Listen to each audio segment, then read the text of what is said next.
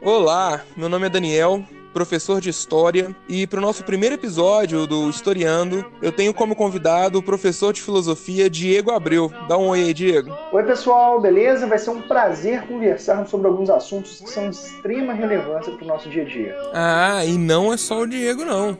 Temos também um outro convidado super especial, Gustavo Alencar, professor de Sociologia. Fala aí, Gu. Rapaziada, tudo bem? Privilégio para mim estar aqui com vocês. Espero que a gente consiga debater muitos assuntos bacanas. É isso aí.